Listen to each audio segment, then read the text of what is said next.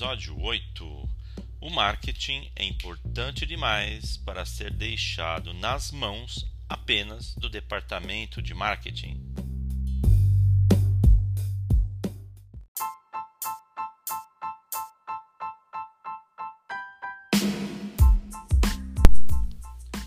As empresas precisam estudar os hábitos de compra de seus clientes cuidadosamente de modo a planejar as estratégias de marketing do negócio. Usar um modelo matemático para planejar estratégias de produtos e ajudar nas tomadas de decisão é parte integrante de qualquer prática de marketing moderna. Programas de marketing automatizado usam um conjunto de dados numéricos a respeito dos padrões de compra dos consumidores, junto com outras variáveis relacionadas aos produtos. Tais dados são inseridos no modelo matemático, numa equação programada para fazer um cálculo customizado. Os resultados vão ajudar a quantificar a performance potencial de produtos em diferentes canais, voltados a vários segmentos de mercado. Ao examinar os dados, os profissionais de marketing e outros numa organização podem medir o crescimento projetado do produto ou o retorno sobre o investimento e tomar decisões informados sobre como otimizar a combinação de fatores que provavelmente produzirão um sucesso no mercado.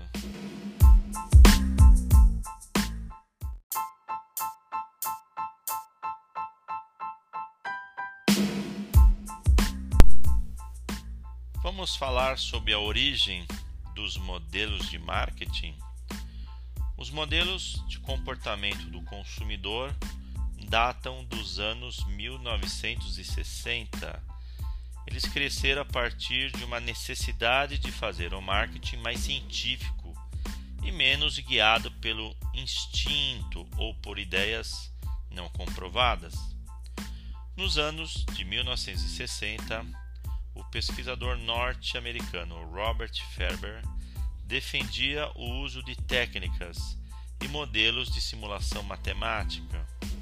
Isso se tornou conhecido como modelo de medição, por ser desenvolvido para medir a demanda por um produto como função de diversas variáveis.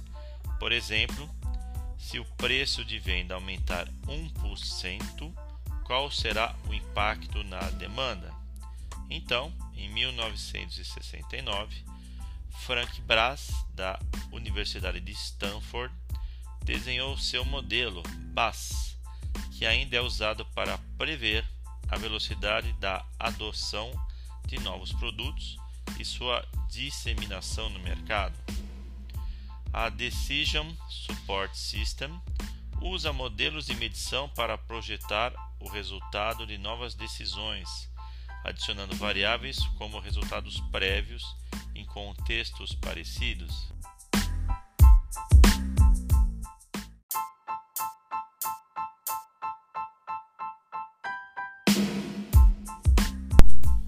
Vamos falar da linha do tempo, já que falamos em algumas datas.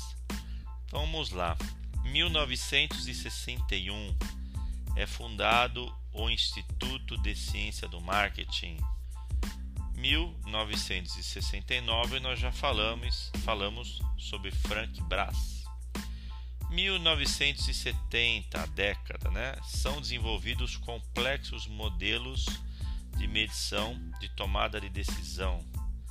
Olha só que interessante, em 1980, os scanners que nós temos aí nas caixas de mercado deu aos marqueteiros novas informações e leva ao desenvolvimento de novos e sofisticados modelos.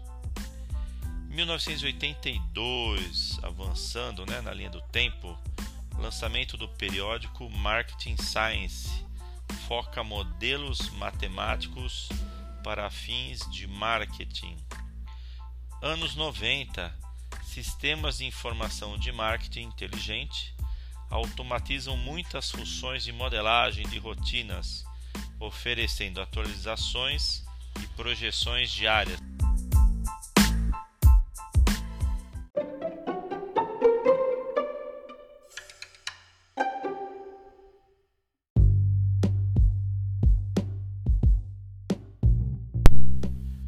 Quero uma frase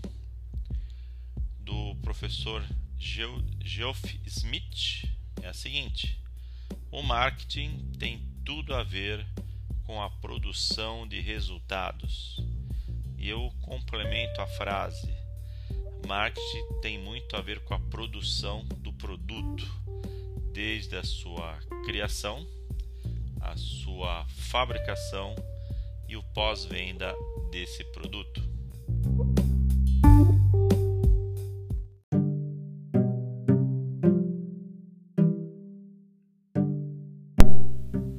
As grandes multinacionais cada vez mais percebem essa importância de obter dados. Nem tudo vem de dentro do seu próprio sistema ou de dados internos. Essas empresas também confiam pesadamente nas informações de mercado vindas de parceiros externos. Quer outra fonte? Pesquisa de mercado, você já não foi abordado na rua mais de uma vez? Por favor, venha cá rapidinho. Poderia responder um formulário de perguntas, hoje até mais moderno, moderno, né? de uma maneira mais moderna. De repente, de repente te oferece um tablet. Deixa lá um tablet na sua mão para que você vá clicando e rapidamente aqueles dados até online já se direcionem para o departamento de marketing e de pesquisa da empresa.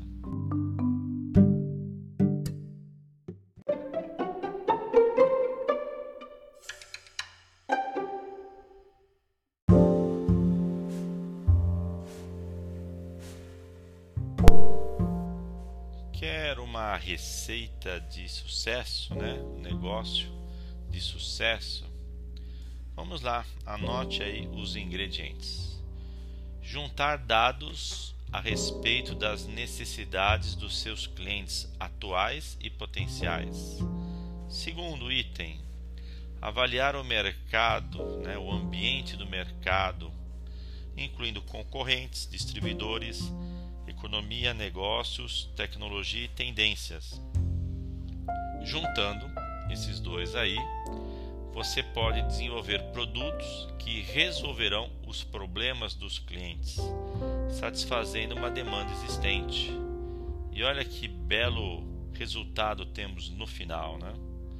Um produto que combina com o cliente vai se vender sozinho, né? Não precisa de muito esforço. Estar focado no cliente tem a ver com uma profunda percepção de como o cliente usa o seu produto.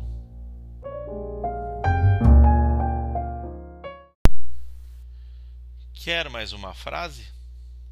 Vender não é marketing. Todo o processo de negócio é um esforço fortemente integrado de descobrir, criar, despertar e satisfazer a necessidade do cliente.